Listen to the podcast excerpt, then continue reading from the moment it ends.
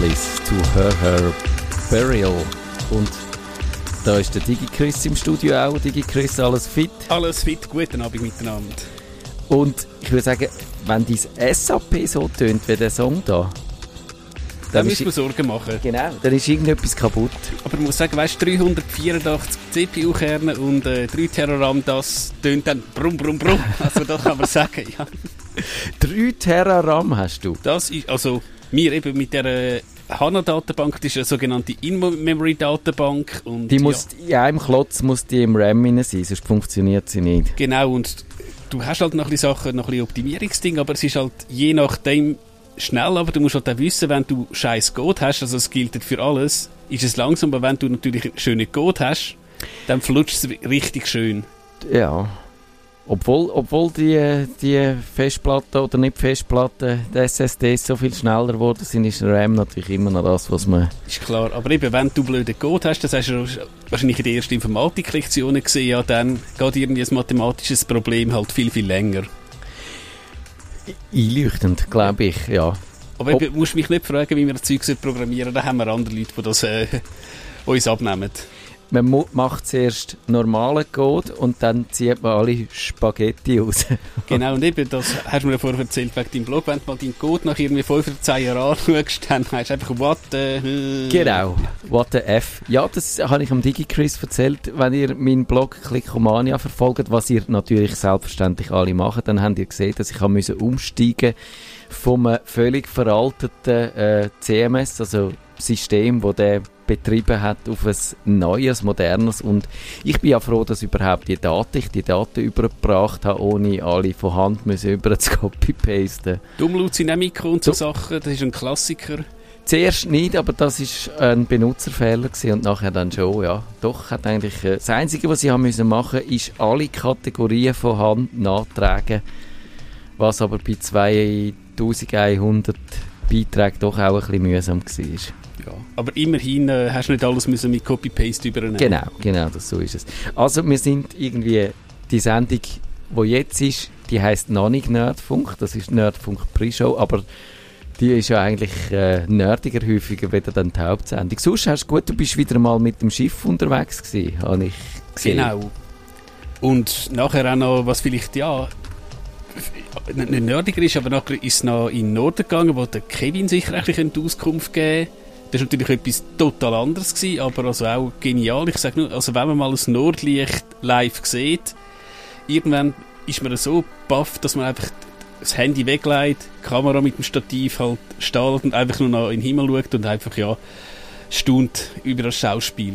Ich bin ja extra mal äh, in Island und habe extra im Winter, wo die Nordlichter hätten sollen stattfinden und wir haben Käse gesehen. Das ist ein bisschen... Äh es ist Glück, weil wir haben es in Finnland probiert, keine Chance. Und dann sind wir halt dort in Norwegen, in, dem Ort Skeidi, was ja Kevin sicher auch kennt, sind wir raus und es hat langsam angefangen und ist dann echt, also gigantisch gewesen.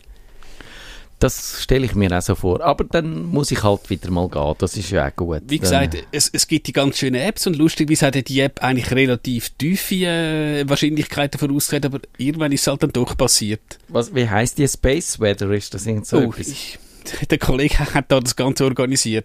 Also, dann finden wir das vielleicht Kann man dann anliefern. Und sonst, also jetzt muss ich dir zum Anfang oder zum Ende von dieser Pre-Show, sagen wir es so, noch eine ganz kritische Frage stellen. Hast du kein ökologisches schlechtes Gewissen, wenn du mit diesen Schiffen rumfährst? Weil die sagen, das haben wir, glaube ich, in unserer Bootsendung nicht besprochen, aber die haben eine ganz schlechte Reputation. Ich kann jetzt, jetzt kontern, äh, es wird besser, also AIDA hat ein neues Schiff, das mit Flüssiggas fährt wo mhm. sicher ein Schritt in die richtige Richtung ist. Die Reedereien machen wenigstens etwas in Sachen Food Waste und so. Also ich kann mal sagen, jetzt zum deiner Frage ausweichen, wenigstens äh, ist man sich das Problem bewusst, dass da vielleicht ein Problem ist und dass man etwas müsste machen. Kann man mal so sagen. Aber es, es ist klar, es ist sicher nicht der nachhaltigste, äh, die nachhaltigste Art vom zu verreisen. Da gibt es sicher besseres Zeug. Eben, aber es gibt noch kein Schiff, das mit Elektromotoren angetrieben wird. Soweit ist man noch nicht. Ist jetzt mal bei Flüssiggas, aber auch gerade Norwegen will, glaube ab 2025 nur noch Elektro, also keine Emissionen mehr zulassen in die Fjord.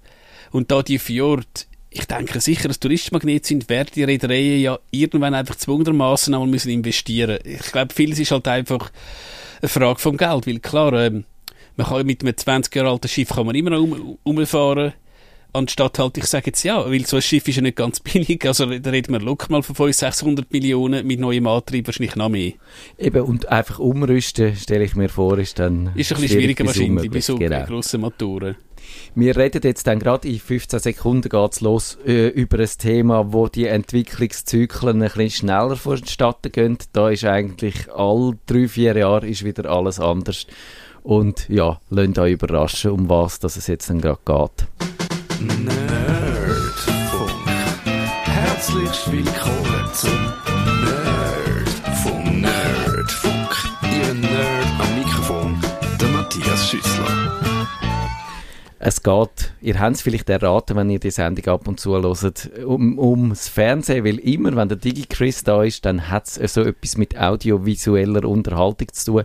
Wir reden ein bisschen über Streaming, über das Digitalfernsehen und ob es eigentlich, ich stelle jetzt das mal ganz provokant in den Raum, ob es eigentlich das Fernsehen auch braucht, wo wir doch Netflix und Streaming haben schließt da unsere Nobilag-Folge an, kann man so sagen. Weil wir das letzte Mal, glaube darüber geredet haben, haben wir uns ja so die, die Frage auch schon gestellt. Und hast du da eine Meinung gewesen, oder hast du einen Meinungswandel durchgemacht seitdem? Also, ganz, ganz also ganz abschaffen werden wir das Fernsehen sicher nicht können, aber klar, es wird sicher immer unbedeutender. Aber das, ich sage jetzt halt wirklich eine Tagesschau oder äh, halt Live-Sport, glaube ich, äh, trotz des und, und wie die Dienste heissen, gibt schon noch, aber es wird sicher noch massiv an Bedeutung verlieren. Und ich sage jetzt nicht nur bei den Jungen, ich, bei, bei einem 20-Jährigen, der wahrscheinlich zwar im Fernsehen in seinem äh, Zimmer hat, aber wahrscheinlich hängt einfach ein Apple TV dran und wahrscheinlich kein Antennenkabel mehr, also es wird sicher noch mal massive ähm, Verschiebungen geben.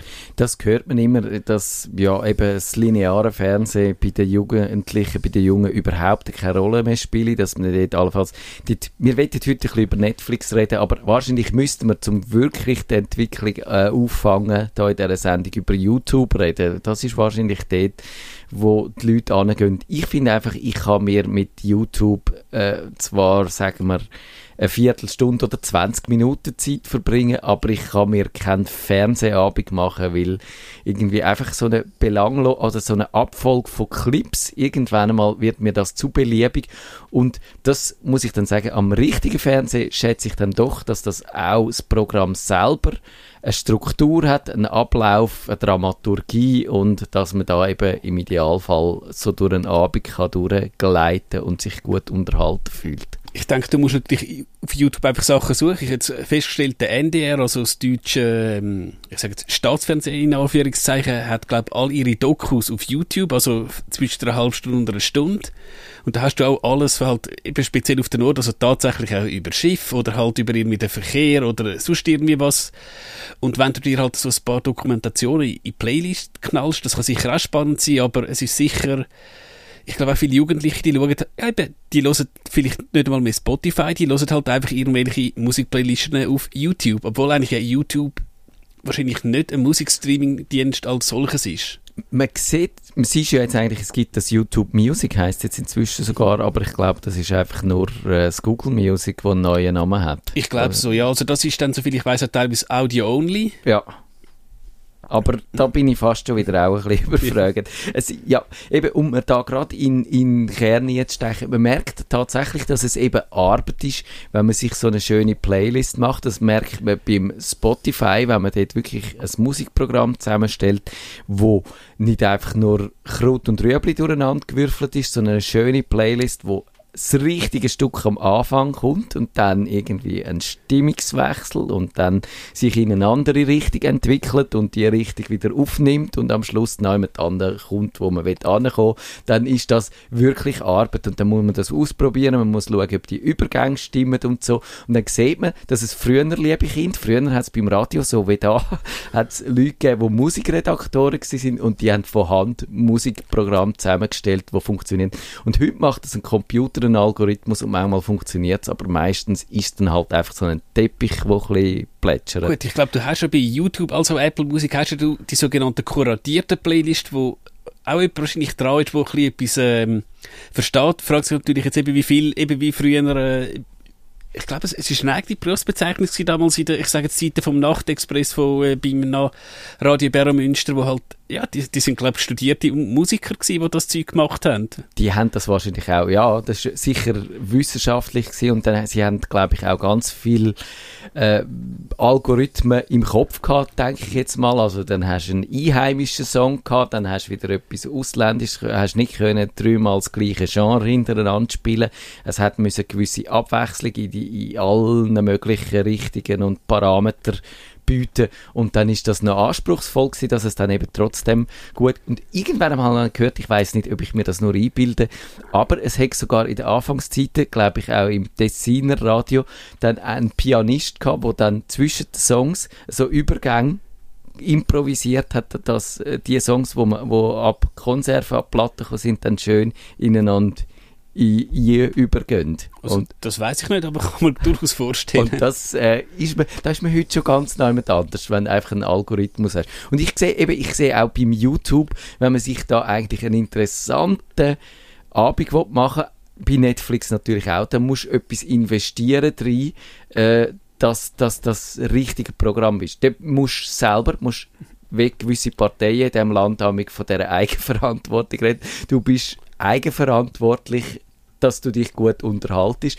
Und wenn du einfach vor dem Glotzer hockst und SRF 1 einschaltest, dann sind die geschuld, wenn du schlecht unterhalten wirst. Und ich glaube, das, ist, äh, das, das spricht sehr fürs lineare Fernsehen, dass da die Schuldfrage schon geklärt ist, wenn es einem nicht gefällt. Genau, manchmal hast du einfach eben, wenn wir jetzt dann langsam zu Netflix kommen, du machst das Netflix auf und dann macht es bumm und du hast äh, klar für sie empfohlen ja. Und hast unten einfach, tak, tak, tak, tak, tak, hast du äh, die Kacheln mit all diesen Sachen und dann bist wahrscheinlich, wenn du das nicht gewöhnt bist, bist einfach erschlagen. Weil auch wenn wir jetzt ja mit dieser schönen neuen UPC-Box irgendwie 500 Sender haben, ich glaube, es haben wir sogar mal irgendein, äh, jemand von der UPC gesagt, ich glaube, der durchschnittliche Konsument schaut 10 TV-Sender. Das glaube ich sofort. Ist bei mir auch immer so gewesen, wo ich gemerkt habe, ich bin vom Land gekommen, wo es sechs Sender gegeben hat. Und dann habe ich zur Wintertour gewohnt, Kabelanschluss gehabt und habe gefunden, oh geil, da hat es vielleicht etwa 30 Sender gegeben. Das ist noch in der Anfangszeit, oder da, sagen wir, in der Hochzeit vom analogen Fernsehen gewesen. Glaube ich, 50 Sender sind sogar gewesen. Und habe gefunden, das ja, ist so bei der Rekord gewesen. Ich glaube, Basel hat sogar mal 60 gehabt. Wahrscheinlich auch noch ein bisschen, ähm auf die Migrationssituation äh, genau. abgestimmt, ja. Und, eben, und dann habe ich gefunden, die schaue ich alle, aber nein, du schaust ja dann eben doch immer noch die gleichen Paar und äh, ja, und schon, dort hast du noch nicht den elektronischen Programmführer gehabt, aber sogar auch der ist eigentlich anstrengend, der durchzublättern, egal wie der aussieht am Bildschirm, richtig komfortabel sieht er nie aus also eben, sowohl UBC, der neue Box, als auch Swisscom, die haben ja teilweise so smarte Guides, genau. die anscheinend sollten das erkennen. Ich, ich, habe jetzt auch noch nicht Langzeiterfahrung, ich habe die neue UBC-Box auch.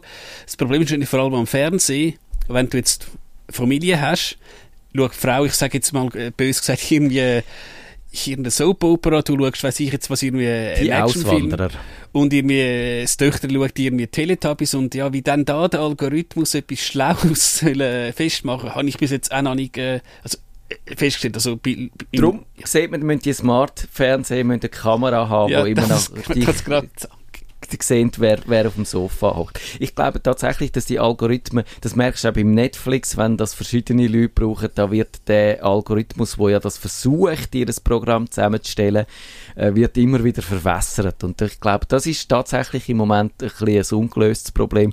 Aber man sieht, und das ist, glaube ich, wirklich wichtig bei diesen äh, all diesen Diensten, ob YouTube, ob Spotify, ob äh, Netflix, dass sie dir die Arbeit möglichst können erleichtern, dass sie dich möglichst gut kennen und dir sofort etwas können anbieten. Ich weiß nicht, ob ich das irgendwo gelesen habe mal im Netz oder ob mir das mal sogar einer von Netflix selber gesagt hat im Hintergrundgespräch, dass sie findet, das müsste so in 30, 40 Sekunden müssen sich die Leute entschieden haben, was sie schauen, sonst springt ein Teil der Leute schon wieder ab. Dann machen sie irgendwie, ich weiß nicht, was sie dann machen.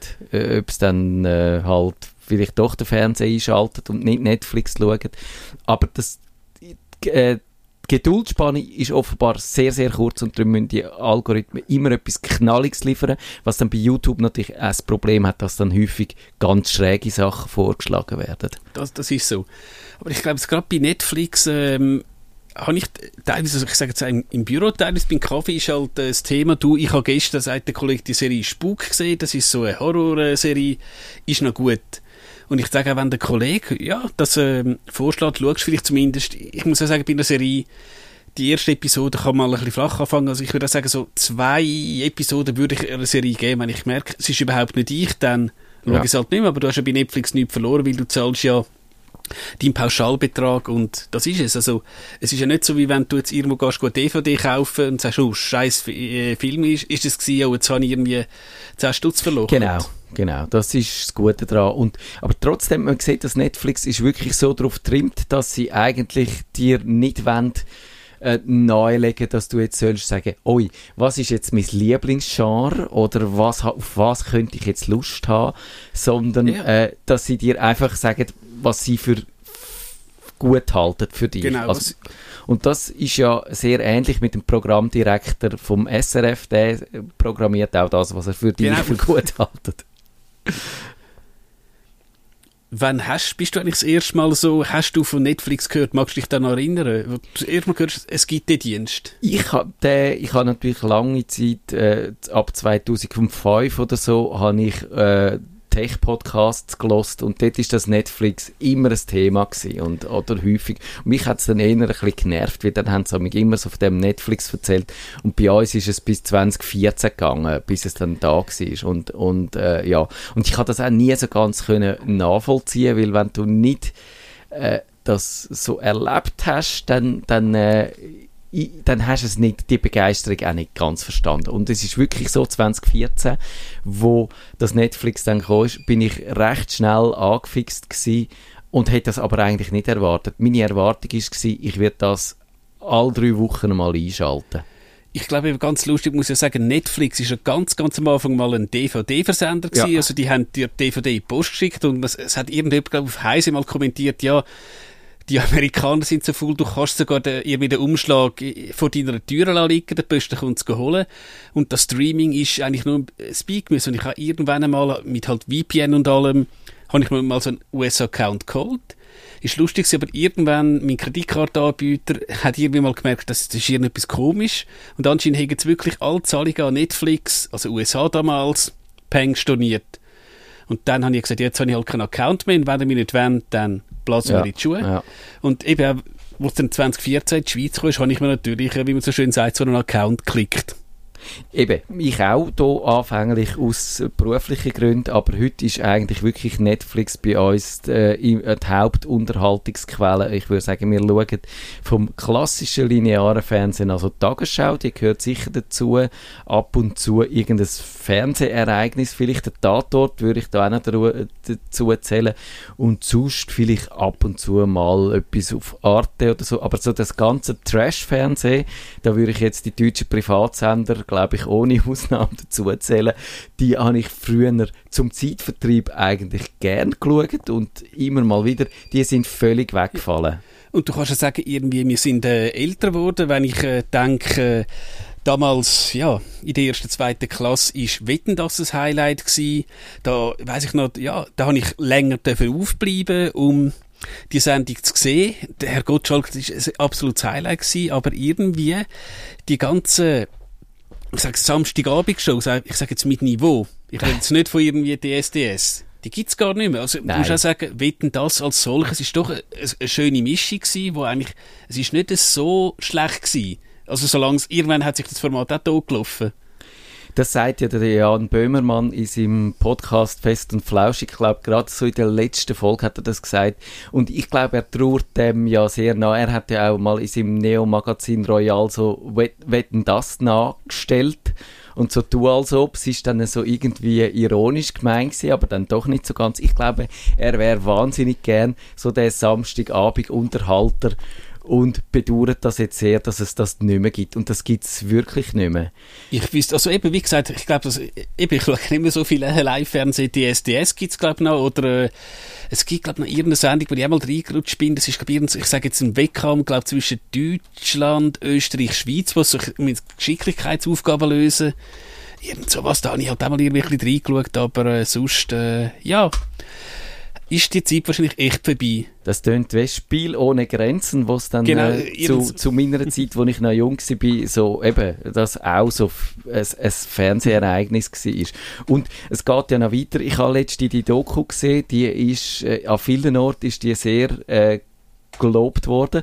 Das ist äh, ein Dokumentarfilm, glaube ich, ist im August der Sommer gelaufen, vom SWR produziert. Coolen Kampfschuhe heißt der, ist so über äh, verschiedene äh, Showmaster, wo so nach, in der Nachkriegszeit von Deutschland eben der Hans-Joachim Kuhlenkampf, aber auch der Hans Rosenthal und der Peter Alexander, die sind dann, haben dann so, also quasi die Zeit vom Nachkriegsdeutschland irgendwo reflektiert. Und es ist also die persönliche Familiengeschichte von der Regina Schilling, die der Film gedreht hat, mit ihrem Vater ist da drin gewesen.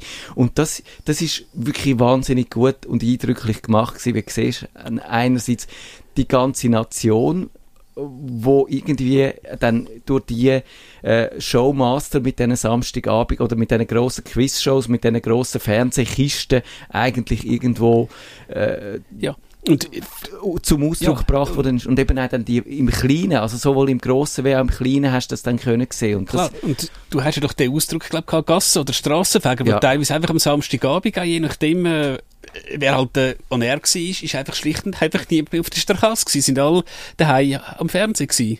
Und das, muss ich sagen, das bedauere ich irgendwo sehr an dem Netflix, dass dann wirklich, du weißt, eben so, so das Ereignis, das hast du beim Tatort noch, wo dann kannst du in Twitter schauen und siehst, äh, offenbar tun jetzt irgendwie äh, wieder 90% so, wie wenn sie nicht würden lässig finden, aber irgendwie schauen es trotzdem und dann findet es vielleicht Twitter wenigstens lustig und dann probierst du noch einen lustigen Tweet dir auszudenken, ja. dann hast du das Gefühl noch. Ja. Aber sonst, Netflix schaust du für dich Klar. allein. Gut, was ich noch sage, Eurovision Song Contest ist so ja, ein Kult, genau. aber ich glaube, ja, ich glaube, jetzt in Netflix angenommen, es kommt halt, ich glaube, sie machen es in der Regel so, teilweise, jetzt kommt eine neue Serie, XY, und ich, ich, ich sage jetzt, bei uns in unserer Zeitzone, am 10 wird das äh, released. Du wirst wahrscheinlich, klar, einen äh, Tag drauf wirst du auf Twitter natürlich werden Leute sagen, oh, so ein Zeichen, oder, äh, hey, ist genial gewesen, aber klar, du wirst nicht mehr seinem Tatort irgendwie, oh, oh die, die Leiche ist aber schlecht gespielt und so. Das hast du natürlich bei Netflix nicht mehr. Und das ist schade, finde ich. Ich weiß nicht, vielleicht ist es ja nur Einbildung, so das gemeinsame Erleben oder, oder so die Familie, äh, Fernsehübung.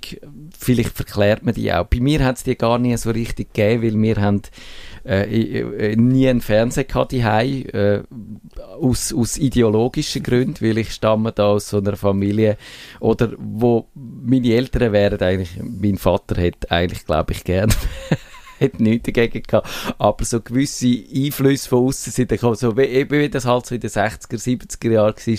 Fernsehen ist Verdummung, das ja, ja. macht viereckige Augen. Das muss man eigentlich in einem vernünftigen Haushalt äh, haltet man das draussen.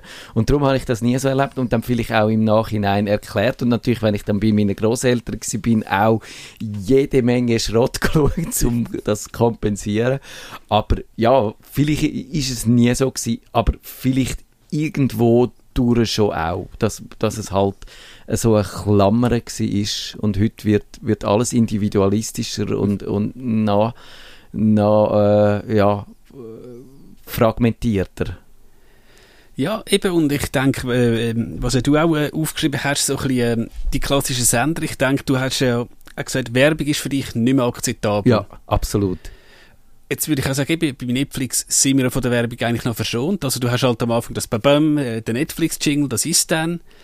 Muss ich auch sagen, das würde ich bei Netflix also jetzt mit dem jetzigen Abo auch nicht akzeptieren. Wer weiß, vielleicht gibt es ja mal ein Low-Cost-Abo, ich sage jetzt, wo in Anführungszeichen 5 Franken pro äh, Monat kostet, wo du Werbung hast. Das wäre aber für mich kein Trade-off. Also ich würde auch ganz klar ohne Werbung.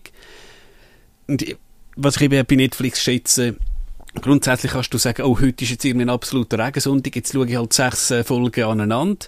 Weißt du, die nächste Woche habe ich viel zu tun, jetzt schaue ich halt mal drei Tage nichts Ich glaube auch gerade das, ähm, klar, du hast auch früher ja schon können Sachen aufnehmen, aber gerade eine Serie, dass du eben wie dein Programmdirektor hast können sagen, eben, es gibt ja das, glaube das hat sich sicher auch schon im Duden, ich weiß, was das deutsche Wort für Binge-Watching ist. Koma glotzen, glaube ich. Gibt's das? Und das ist sicher Ja. auch im Duden rein, nehme ich an. Ich weiß es nicht, aber äh, ja, es wird sicher nicht mehr lang gehen, Ja. wenn es noch nicht drin ist, ja. Und ja, das, das ist so das eine, das mit dem, dass du kannst eine Serie am Stück schauen, das habe ich mich schon gefragt, ist das eigentlich ein Vorteil? Einerseits natürlich ja. Wenn du drin bist, kannst du, musst du nicht warten und kannst die durchschauen und die Gefahr, dass du irgendwie den Faden verlierst. Ich meine, die Serien sind auch so viel komplexer geworden, genau durch das. Das hast du früher gar nicht können machen. Du hast nicht können äh, eine Serie so komplex stricken wie heute, wo du wirklich den Leuten, äh, wenn, wenn sie eine Folge würden verpassen, keine Chance mehr hätten, zum, zum äh, der, der Handlung folgen oder irgendetwas Wichtiges würden äh, ihnen fehlen an, an der Geschichte. Und das ist natürlich früher ist das äh, unvermeidlich gewesen, dass du, ich weiß bis heute nicht, wie Twin Peaks ausgegangen ist, weil ich äh, am Ende von Twin Peaks haben in die RSI rücken und nicht mehr gewusst habe, wer jetzt eigentlich der Mörder war. Und eben, das, das hätte früher können passieren und heute kannst du eine Serie durchglotzen in deinem eigenen Tempo, aber auf, eigentlich geht auch ein bisschen etwas verloren, nämlich, dass du dich musst gedulden und wie, äh, ja, dir das wieder verdienen, die nächste Folge. Ja, und du hast ja teilweise, äh, ich sage jetzt auch, bei dieser Serie 24, wo es ja teilweise auch linear geht, hat, hat es ja teilweise vorgegeben und dann, ja, wer könnte jetzt da dahinter stecken? Und da hat es auch riesen Beträge, äh, also Beiträge gegeben, wer das jetzt ist. Jetzt, was mich bei der Komplexität noch würde interessieren, schaust du deine äh, Netflix-Serie in Original oder Synchro? Oder äh, variierst? Ich würde die sehr gerne äh, im Original schauen. Meine Frau findet dann nämlich, oh, am Abend hat sie keine Lust auf Englisch und dann schauen wir es meistens dann doch synchronisiert. Aber ich schaue, wenn ich etwas für mich schaue, schaue ich es eigentlich meistens original. ich bin eigentlich auch ein Originalfan, aber das Schöne ist halt eben bei Netflix, wenn du jetzt vielleicht wirklich mal ein bisschen müde bist, dann machst du zack, schaust halt Deutsch weiter, weil du kannst ja eine Serie, wenn du jetzt, also zusammenhängende Serie mal Deutsch, Englisch schaust, klar, die Schauspieler tönen anders, aber du verlierst nichts von der Handlung. Ja. Das ist natürlich auch bei Netflix genial und klar, es ist natürlich alles untertitelt. Und ich glaube, sie haben auch Audiodisch, äh, wie, wie nennt man das? Die Audi, weißt, du, also die- Deskription. Genau. Ja. Das ist ja Netflix auch relativ ähm, ein Vorreiter, was ich auch positiv finde. Dass man die Blinden, dass man kann eine Beschreibung hören ja. Genau. Hast du schon das schon mal gemacht? Äh, keine Lust gehabt, die Augen offen zu behalten? nein, nein, das jetzt nicht, aber ich, ich halt einfach, äh, was ich jetzt auch müssen sagen, eben als ähm, Gadget-Mensch testet man halt auch, Netflix läuft ja praktisch wie jedem Endgerät. Es ist noch, es ist noch äh, ein Wunder, dass es noch nicht auf der Mikrowelle läuft, aber äh, du kannst ja überall relativ einfach eben zwischen den Sprachen und Untertiteln äh, hin und her wechseln. Sind wir jetzt eigentlich, äh, wie soll ich sagen, untrübte Netflix-Fans oder gibt es auch Sachen, die wir würden, äh, kritisieren? Ich Macht Netflix irgendetwas kaputt, indem wir eben, wenn ich sage, ich bin jetzt eigentlich so in dem US-amerikanischen Universum die dass wir wahrscheinlich viel Wilder zum Beispiel, alle haben immer von dem SRF Wilder von dieser K- Serie geschwärmt und ich habe die noch nicht geschaut, weil sie nicht bei Netflix drauf ist. ich glaube, ich habe ein bisschen müde. Das EU-Parlament hat glaube entschieden, dass 30% vom Content müssen aus der EU sein. Ja. Ich glaube, ich mit so fixen Quoten ein bisschen müde, weil ich glaube, wenn jetzt da eine Nachfrage da wäre, ich glaube, auch ein Bestatter wäre der jetzt auf Netflix only. Also ich nehme an, die Sendung ist ja durchaus gut. Also ich finde auch, ich glaube, Netflix trifft halt den Mainstream-Geschmack und der ist halt jetzt sehr, ich sage jetzt, auf den Westen orientiert. Es gibt ja so ein paar Ausnahmen, es gibt doch die, glaube norwegische Krimiserie, Ja. ist mir jetzt der Name gerade empfallen, aber die ist, glaube auch relativ äh, hoch in den Netflix-Charts gewesen. Ich weiß, welche du meinst, aber mir fällt der Name auch nicht gerade ein. Ja, also man muss ja auch sagen, kann dann die Konkurrenz mithalten? Es ist ja doch erstaunlich, Netflix gibt, glaube ich, in diesem Jahr 8 Milliarden für Eigenproduktionen aus und die geben es natürlich zum grössten Teil sicher äh, im US-amerikanischen Raum aus, aber sie haben jetzt Deutschland, das Dark, glaube ich, Genau, das ist auch gut angekommen bei den Kritikern. Habe ich jetzt zwar noch nicht gesehen, aber äh, Marseille, zu Frankreich mit dem Gérard Depardieu, was was irgendwie noch spannend angefangen hat, aber dann irgendwie wahnsinnig französisch war, trotz allem. es gibt eben einige skandinavische Sachen, haben wir schon gesehen, die häufig gut sind. Englische Produktionen gibt es viel. Also da kann man wirklich sagen, äh, das, das müssen die anderen schauen, wo können, äh, dass die können mithalten Und die UPC hat ja auch noch zumal 2014 auch dann den Konkurrenzdienst MyPrime gestartet.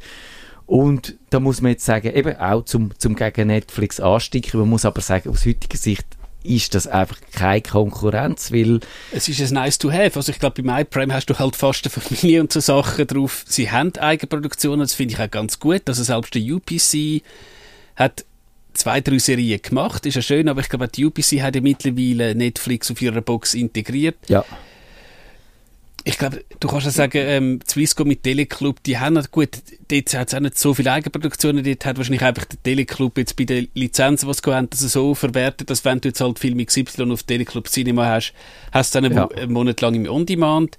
Aber ich glaube auch, die wissen auch ganz klar, dass Netflix das Zugpferd ist und das andere, ich sage jetzt, ist einfach ein nice to have. Ja, und irgendwie, glaube ich, wäre es besser gewesen, wenn, dann, äh, wenn die UPC gesagt haben, wir machen das äh, MyPrime nicht einfach als Dreigabe für unsere Abonnenten, sondern wir geben das allen und dann können es die, die es wollen, auch abonnieren. Und es muss am Markt bestehen und es muss nicht als nice to have bestehen, sondern es muss als eigenständiger Dienst verheben. Und dann wäre es wahrscheinlich viel besser geworden, äh, weder dass es jetzt ist, auch wenn natürlich klar die UPC nicht kann mit 8 Milliarden äh, Budget von, von ja. Netflix mithalten. Das sind halt strategische Entscheidungen. Das ist eben die Diskussion äh, mit dem Sport, äh, wo ja. du teilweise nur halt bei Swisscom TV hast. ist ganz klar, Swisscom ist zwar für Konsumenten nicht schön, die will halt, dass du... Die macht die Silos genau. jetzt und die hast die wieder, äh, ja, musst, und, und die sind sogar an Zugang gekoppelt. Das genau, also die wollen halt, dass jemand sagt, du, ich schaue jetzt gerne, ich weiß ja nicht, ich bin ein FC Basel-Fan, ich will in das Spiel sehen und mir ist eigentlich egal, weil sind wir ehrlich, aber 0815 User ist es egal, ob das Internet von der UPC oder von der Swisscom kommt, aber wenn er jetzt halt den FCB nicht mehr kann sehen ja. oder aber eben, das ist eigentlich nicht, wenn du sagst, sonst immer das hohe Lied auf dem März singst, dann ist das nicht der März entscheidet, sondern der März würde entscheiden, wenn man die Fernsehprodukte genau, aufeinander aufmachen, prallen das, ja. Ja. das ist schade und da bin ich darum froh, dass es einen Disruptor wie Netflix ja. gibt, wo da auch gewisse Sachzwänge macht und die Leute äh, unter äh, Zugzwang bringt, die, die Anbieter da. Und was ich ja auch wirklich erstaunlich finde, ich glaube, Netflix hat wirklich das geschafft, auch den Ruf zementieren, dass sie die Leute, die für sie Serien machen, dass sie denen lange Leine lassen und die wirklich können ihre Vision verwirklichen. Spielst du auf Apple an? Apple, genau, das wäre, wir haben mal noch ein paar Aktualitäten durchcatchen ja, am Anfang. Ich glaube, das müssen wir jetzt beerdigen an dieser Stelle. Ist schön. Und Apple ist, steht ja auch äh, unter Verdacht, dann so einen Streaming-Dienst zu machen, aber die würden, glaube ich, dann das extrem stärker reglementieren. Also, weichgespült haben wir ja gelesen und anscheinend sind tatsächlich Team Cook schon am Schnippel gestanden und nein, du kannst es halt nicht oder genau, sagen. Genau. Also, ich weiß nicht, ist es wirklich seine Ideologie oder will er einfach sagen, unser Konzern ist jetzt einfach ähm, das Family Safe, also so, und auch wenn er vielleicht persönlich das nicht will, ja, das ist jetzt etwas anderes, ich glaube bei Netflix, wenn du natürlich entsprechend das einrichtest, kannst du, kannst du ja deine Tochter von Netflix laden, da gibt es ja auch Serien, die ja. für sie absolut ähm, ähm, geeignet sind. Vielleicht sollte sie halt nicht mit deinem Account schauen, wo dann halt vielleicht ein bisschen äh, brutalere Serien, ja. wo so ein bisschen mehr Klöpfe äh, drin sind. Würde ich machen, bei YouTube Kids würde ich sie nicht einfach schauen lassen. Gut, wir haben eigentlich noch ein paar Netflix Tipps machen. Jetzt stehen schon Kollegen von Universal vor der Tür. Wir müssen dann die gerade einlassen. Aber vielleicht noch ganz schnell ein Tipp von uns, von je, von uns beiden. Also ich muss sagen, weil ich glaube, seit ich da bin, gibt es in jeder Sendung äh, Referenz an Bits und so. Und am Timo seine Lieblingsserie ist das Terrace House, ist eine Art des japanisches Big Brother. Wie gesagt, schaut einfach mal rein. Es ist teilweise echt total abstrus, aber eben, ich, ich könnte nicht verlieren. Ja, schaut einfach mal rein. Jetzt machst du einen seriösen Tipp. Mein seriöser Tipp ist The Good Cop. Und zwar, weil dort einer von den beiden Hauptdarsteller, nämlich der, der Josh Groban heißt, der Schauspieler, der sieht genau aus wie der Digi Chris. Müsst ihr anschauen. Das muss ich mal schauen. Nerd. Nerdfunk. Nerdfunk. Nerdfunk. besuchen Sie uns auch im Netz auf nerdfunk.ch.